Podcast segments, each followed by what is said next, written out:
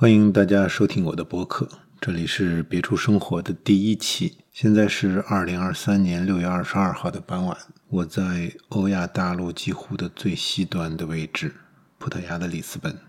现在这个季节，我窗外每天傍晚时分都是粉色的天空，我就伴着这粉色的天空开始这第一期节目吧。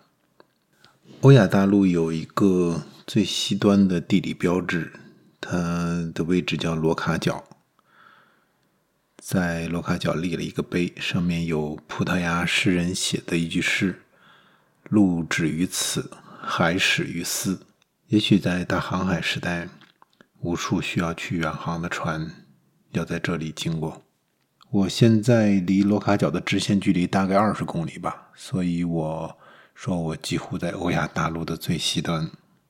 为什么？叫别处生活呢，一直很喜欢米兰昆德拉的《生活在别处》。我是个比较典型的射手座性格，对世界充满了好奇心，喜欢探索未知的新鲜的事物。如果一直让我在一个地方待下去，按部就班的每天，嗯，重复的生活，我会觉得啊，时间长了真的会受不了。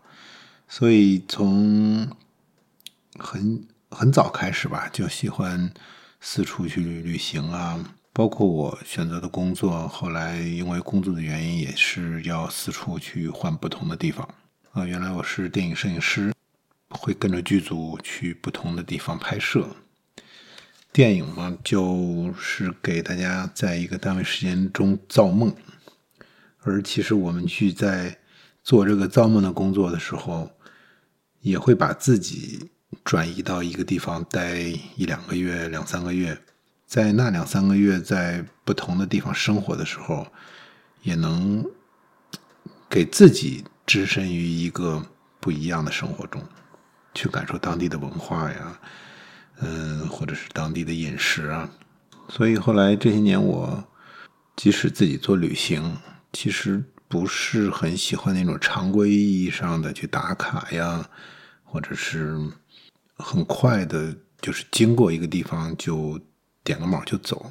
我比较喜欢像当地人一样，呃，去住下来一阵子，嗯，去菜市场买菜，去在马路上行走，去看当地人的生活，去探索这种小巷里的苍蝇馆子，吃当地人真正的口味。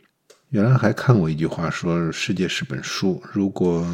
你只待在一个地方，你相当于只看了这书的一页。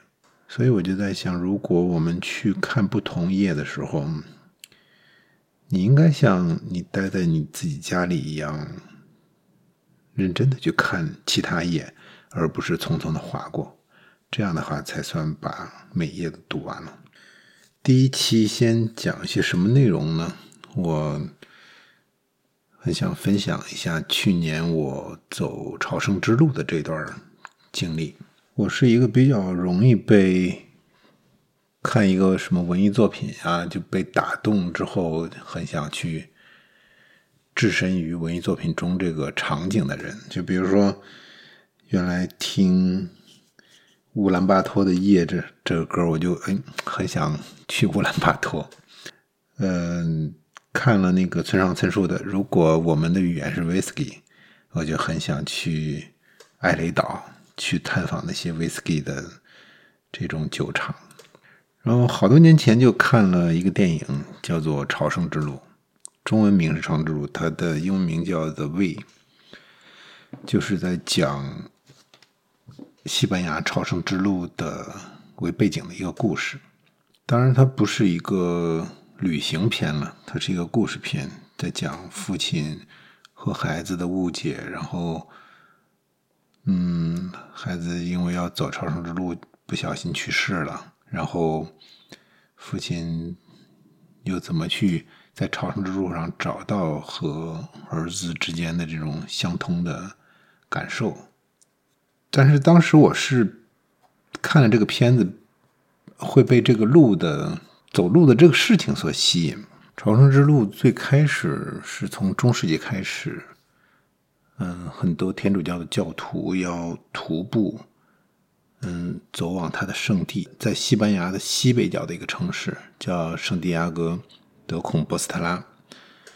朝圣之路的标志就像一个贝壳一样，就当每个人上路的时候，就会把背包上系一个贝壳。为什么是贝壳呢？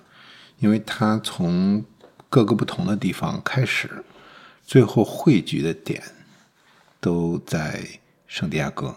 所以这个路线图就好像贝壳一样，最后大家都拿一个贝壳挂在包上，作为徒步朝圣之路的一个标志。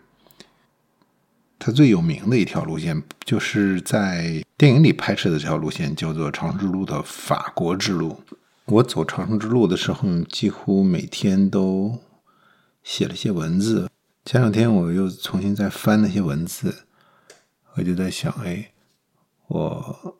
很开心，当时把一些想法就心情记录下来。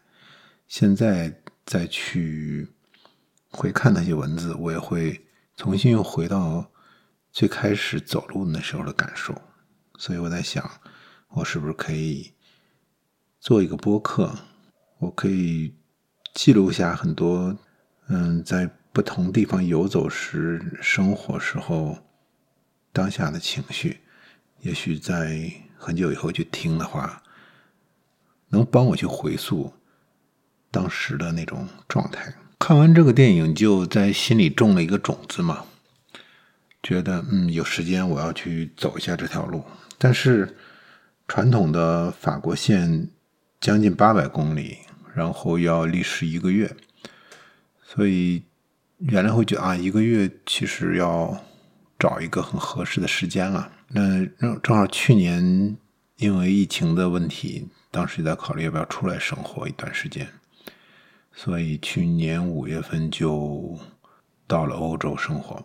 那突然转换了一个空间，时间就比较充裕起来，我就想啊，那就赶快趁时间把这个事情做掉。所以去年七月底我开始了这个行程。当时是先去马德里，然后从马德里再坐火车到了起始点。我看一下那天写的文字。好几年前看了电影《朝圣之路》后，就一直对 Camino de Santiago 充满了兴趣。这条徒步路线最早从中世纪开始，是教徒的朝圣之路。沿途修建了很多教堂和庇护所，以便教徒落脚休息。现在这条路线已经不仅是教徒，每年也吸引了世界各地的很多人来徒步。他们很多并不为了信仰，有些是为了健康，有些为了挑战，有些为了放空。大家抱着各种各样的目的汇集到了一条路上，向着一个目的地前行。吸引我的不仅是电影，后来看到的卡米诺相关的书籍，以及走过的人分享的感受，感觉这一路会发生各种有趣之事，以及慢慢行进。一个月只做一件看似单调的事，不知道会不会有什么量变带来质变的感受。飞机转火车转巴士，今天终于站在了线路的起点——法国西班牙的边境小镇 San Jean Pied de b o t 明天开始，八百公里，一个月，希望能顺利到达圣地亚哥。就像当时我看这个电影一样。电影里塑造的不同的人物，就是不同的目的来走朝圣之路。我这一路上也会遇到很多人，大家其实也是不同的心情、不同的目的。有些人从嗯法线的法国线的起点，就是走到最后；有些人他没有那么多时间，他就每年走一段儿。嗯，今年我从起点走走一周两周，走到中间一个点，然后明年有时间我再从那个点接着往前走。反正路一直在这里。当我第一天到法线起点的时候，其实还是挺曲折的。我要先从飞机从里斯本坐到马德里，马德里坐火车到 Pamplona，再从这里再坐一个巴士，才能到起点。在路上。就遇到很多背包客，就包括我从潘布罗纳去这个小镇的时候，那车上大家一看，互相都能看到背着登山包，应该都是去起点出发的人。大家都很开心，喜气洋洋，然后就好像哎，我们就马上要开始做一件事情了，而且是都抱着一个目的在这个地方开始。每个人的情绪几乎都是一都都很相似。卡米诺的第一天早上去朝圣者办公室做了登记，领了朝圣者护照。今天的天气相当舒服，不冷不热，就是第一天上量还需要适应。今天出门就翻比利牛斯山，走了二十六点七公里，爬升了一千四百五十米，大部分时间都在云中穿梭。耶稣一个修道院改建的庇护所。第一天，我们在出发前都要在起点去买一个朝圣者护照，说是护照，其实就是一个折页。然后你需要每天走到一个目的地的之后，去盖一个戳，证明你。你是走过来的，在朝圣之路上，你夜宿的每个这个叫庇护所呀，或者是酒店呀，或者是吃饭的地方，它都会有一个章，你就可以盖每个章，大家刻的有自己的特色。很多人也很愿意集这个章，像集邮一样，就不仅是要按要求来说，每天你盖一个就好了。但是很多人喜欢到了能盖的地方就多盖一些。第一天风景很漂亮啊，然后但是第一天也很艰苦。从法国和西班牙的边界这一块就是翻比利牛斯山，所以这个路线设计的很有意思。后来我们在聊是说是不是第一天就要给你一个下马威，让你去嗯先上量感受一下走这一路的辛苦。如果第一天坚坚持不下来，可能有些人就放弃了。第一天，你身体其实还没有很适应，就是爬升很高，一千将近一千五百米。然后那天雾很大，其实是比利牛斯山还是挺漂亮的，当时也是满眼的绿色。走在山顶上的时候，就像走在云中，也很漂亮。然后路的两边有很多马，嗯，或者是有一些牛。第一天就。上量还是挺辛苦的，因为你身体还没有适应。半路上看到就走不下去的人，我还算是平常经常有运动习惯，所以会还好，但是依旧会觉得啊很累啊，包括身腿很酸疼啊，因为你平常并不怎么爬山嘛，就是做这种训练，然后你的一些小肌群是没有得到应有的适应的。所以第一天还是蛮辛苦的。第一天晚上，这个庇护所给我印象特别深刻。对，先聊聊庇护所这个问题。朝圣之路上这一路就有很多就类似青旅这样的地方，他们叫庇护所。这种庇护所有公立的，有有有私人的。公立的就很有意思，它很多时候是有。全世界各个地方的教会派就认领到一个地方的庇护所去进行服务。嗯，我在路上会住一些地方，它可能是比如说巴黎的教会负责这个庇护所，它服务人员也并不是固定的，它可能是每一个月换一批人，然后在这里进行服务。嗯，这种公立的话就收费很低。嗯，有有几块的，十几块钱，十几欧的，就不是以盈利为目的嘛，就给大家提供一个方便。也有不收费的庇护所，嗯，是认捐。什么叫认捐呢？就是你他可以住，嗯，管你的饭，然后他会有一个箱子，你可以随便投钱，你可以投，可以不投，也没有人管你。所以这种叫认捐。还有一种就是。嗯，私人的庇护所，这种就有点类似青旅了。然后很多是大房间，然后嗯，一个房间住住很多人。当然，公立也要住很多人啊。就私立的这种是稍微的要贵一些，但是价格也都不是很贵，基本上十五啊。我住的比较贵的是二十左右吧。这路上的这种庇护所住宿都还是挺便宜的。公立的就会比较有意思，嗯，它有的庇护所设立在教堂里，有的是老的修道院改造的，就有一种很奇妙的感受。就像住特色酒店一样，你你在别的地方你很难去住在一个老的古堡里，或者是老的修道院里、教堂教堂里。但是这路呢，我住了无数的这种类似教堂的这种公立庇护所。走的第一天晚上就住到了一个很大的修道院里。第二天我早上出发离开的时候，回望这个修道院。就感觉啊非常漂亮，它就坐落在山腰中，然后山上飘着云雾，像被子一样就盖着这个修道院。修道院的占地规模也很大，感觉像置身于电影之中啊！你突然想到，原来我昨天晚上住的是这样一个地方，好像刚离开了一个中世纪的古堡。这个修道院基本上。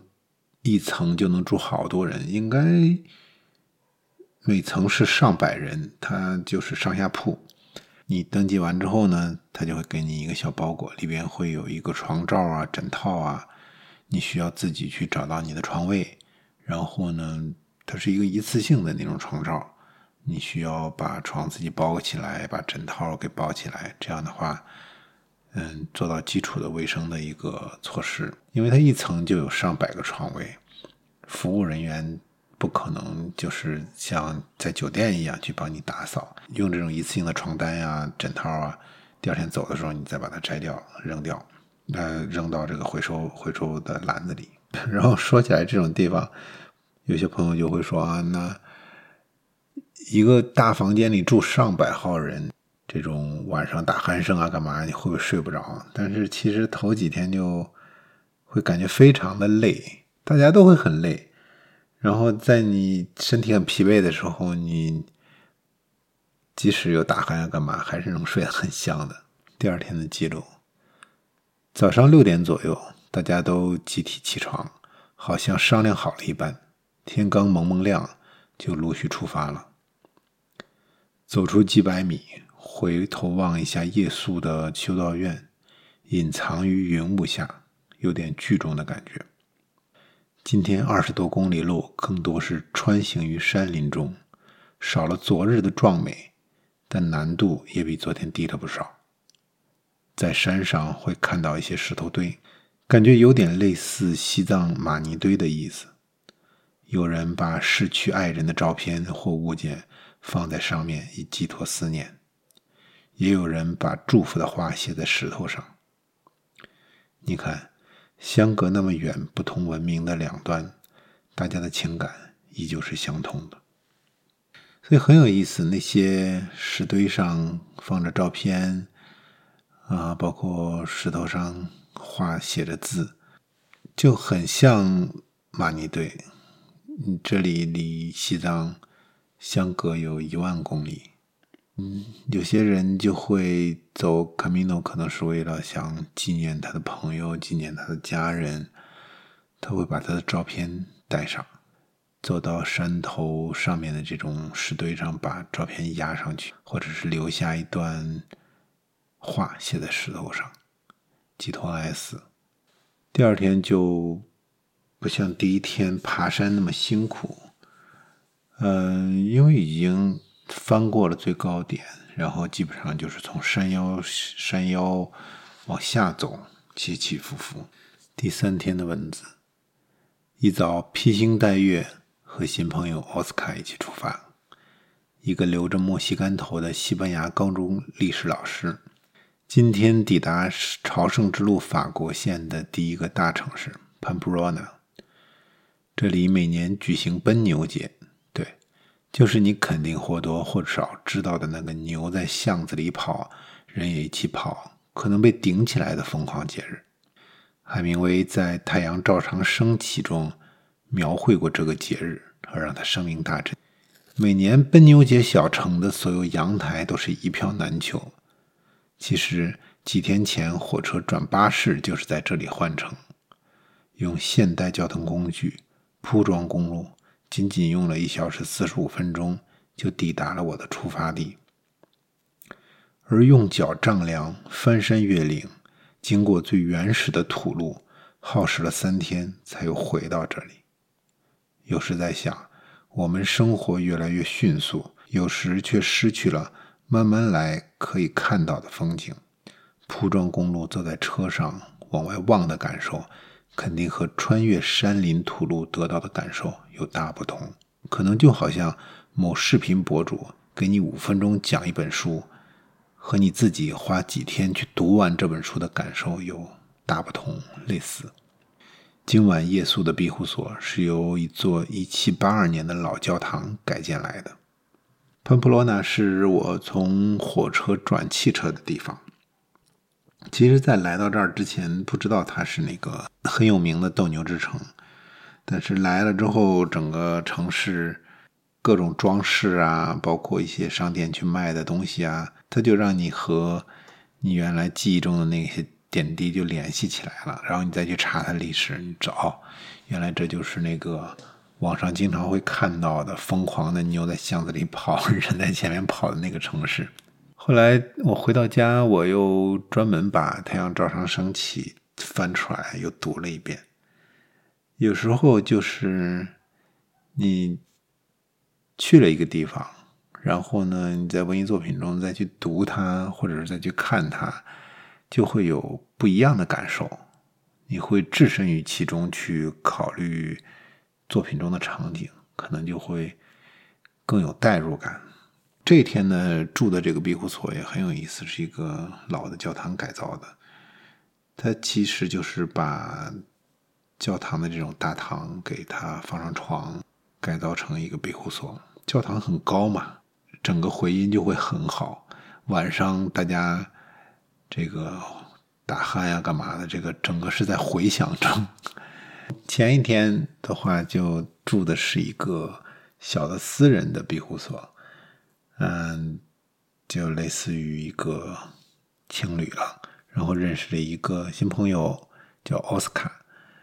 他这已经是他第三次还是第四次走长生之路。后来我就在这一路上遇到很多人，会说，嗯，他已经是在第几次走长生之路了，嗯，或者是走过了不同的路线，或者是单单法线就已经走了不止一遍。就是几乎走完长生之路的人，虽然身体很煎熬，但是都会依旧有一种魅力，让你觉得啊，我还是想走。包括我现在，我在想，哎，我要有时间，我要有机会，我还要再走路或者骑车去尝试不同的路线。所以，这可能就是朝圣之路，它会有一种独特的魅力和吸引力，在一直召唤着你。然后，下一天的文字。今天路上风景改换了风格，大片的已经收割的麦田，偶尔穿过一些向日葵田。中午路过一个小镇，听见几声炮响，还在想：难道是人工增雨吗？就见穿白衣系红布的人群从四面八方向政府主楼汇聚。十二点，教堂钟声连鸣，政府二楼放炮。放那种类似二踢脚的炮，然后从二楼给孩子们撒糖和皮球。问了一嘴是什么节，人家说了我也没有听明白。反正大家都喜气洋洋，特别乐呵。后来我知道了，这个他们穿着白衣服啊，系着红带子，这个是叫圣安东尼奥节，包括潘普洛纳的。奔牛节其实也是在庆祝圣安东尼奥节。那天正好是中午，他们有这个节日，我就走着走着就走到了别人节节日的庆典活动中。他们还会戴一些大的玩偶的头套，然后大家就特别开心，一起合影啊，干嘛的。走到那里，我也已经比较累了，正好看了好长时间，然后又坐下来喝了杯啤酒。这天的话，已经呃开始从山。就是这种山地里走出来了，开始走在大片的麦田中。这种麦田是那种一望无际的黄色的麦浪，然后中间一条石子土路，然后你就一直在这个路上行走。因为是八月份嘛，太阳已经很大了，所以每天大家早上就要走很早，避免在最热的时候你还在外面走就容易中暑。基本上一天二十多公里的话，我在中午十二点前就大概能一般能走到，这样的话就还没有那么热。这种麦田的景色就仿佛好像置身于梵高的这种麦田的画中，然后有一些向日葵田，其实是西班牙人也还蛮喜欢嗑瓜子儿这个事儿的。在一六年的时候，也开车自驾过一次西班牙，沿着地中海走的这个南南部的西班牙小镇，然后有一天就刚进了一个小镇。就看到村头两个人，两个男人嗑着瓜子在聊天然后那个场景就一下让我想起来甲方乙方的这个场景，特别有意思。就是那时候才知道，哦，原来西班牙也是嗑瓜子的。然后还是那一天写的，今天夜宿的是一个小小镇，只有一条主街。没想到逛到一家肉店，有卖干式熟成牛排。切了两片四十天的，为了牛排又去买了瓶红酒，回到庇护所的公共厨房，只以盐佐味，简单煎了一下。一个保加利亚小伙从餐厅跑进厨房说：“整个餐厅都是这个味道。”我说：“抱歉啊，是不是烟太大了？”他说：“不是，太好闻了。”等吃进嘴里的时候，味道就更不用说。你看，旅行处处有小惊喜。不管是那一天突然撞到了别人的节日，还是在这么小的一个小镇上碰到了一个卖干式熟成牛排的店，晚上去能吃到好吃的牛排，我觉得都是在旅行中的不期而遇的这种惊喜。所以我一直不太喜欢去做计划，做一个旅行，或者是打卡做一个旅行。那样的话，你如果计划那么严格的话，在旅行前你就已经知道了你要做什么事情。你的旅行的意义在哪儿呢？是只是完成你的计划吗？完成你想象的那个重复的事情吗？我觉得真正的有趣的都是在这种不期而遇的惊喜当中，去置身于当地人那种嗯体会。今天的时间好像也挺长了，长春之路我总共走了三十一三十天，八百公里，所以我觉得一期肯定是讲不完。如果你能听到这里的话，我很开心，你能和我一起又重新开始走一遍朝圣之路。今天我们只走到了开始，然后。下一期我们可以接着走下去。结尾呢，我想分享一首我一直特别喜欢的歌，叫《My Way》。这首歌第一次听是在十几年前，我认识的一个大哥的葬礼上。当时这个大哥也算英年早逝吧，五十多岁，朋友们就给他做了一个视频，用他的很多照片，然后背景音乐就是用的《My Way》。当时。在那种环境下，第一次去听这首歌，一下就会觉得走完了一生，看尽了一生的这种感受。而且我可能一直对文艺作品中如果有《My Way》啊、什么《The Way》啊、啊，然后什么《On the Road》呀这种名字所吸引。我一直认为在路上啊，这种感觉是对我有莫名吸引力的，或者是有一种亲切感的。那我们就一起听这首歌，结束今天的播客吧。希望下期还能和你一起行走。And now the end is near, and so I face the final curtain. My friend, I'll say it clear, I'll state my case of which I'm certain I've lived a life that's full. I traveled each and every highway and more. much more than this. I did it my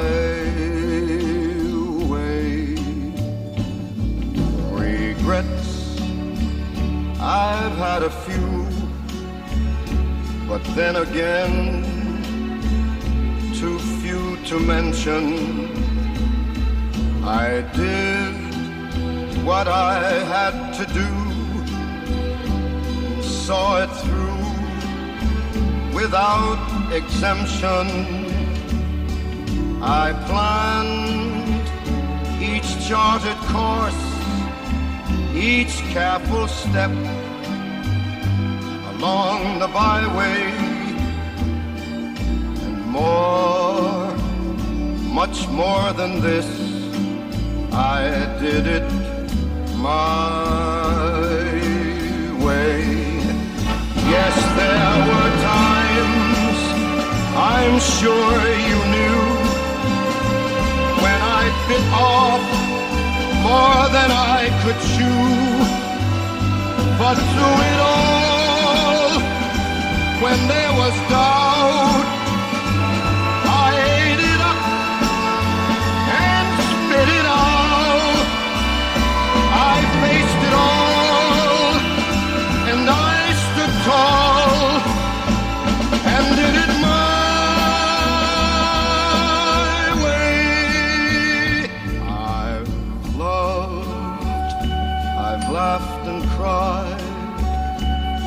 had my fill, my share of losing, and now as tears subside, I find it all so amusing to think I did all that.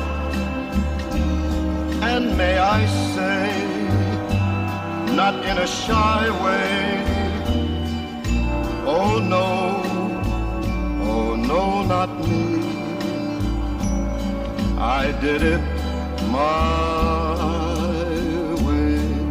For what is a man? What has he got? If not himself, then he has not to say truly feels,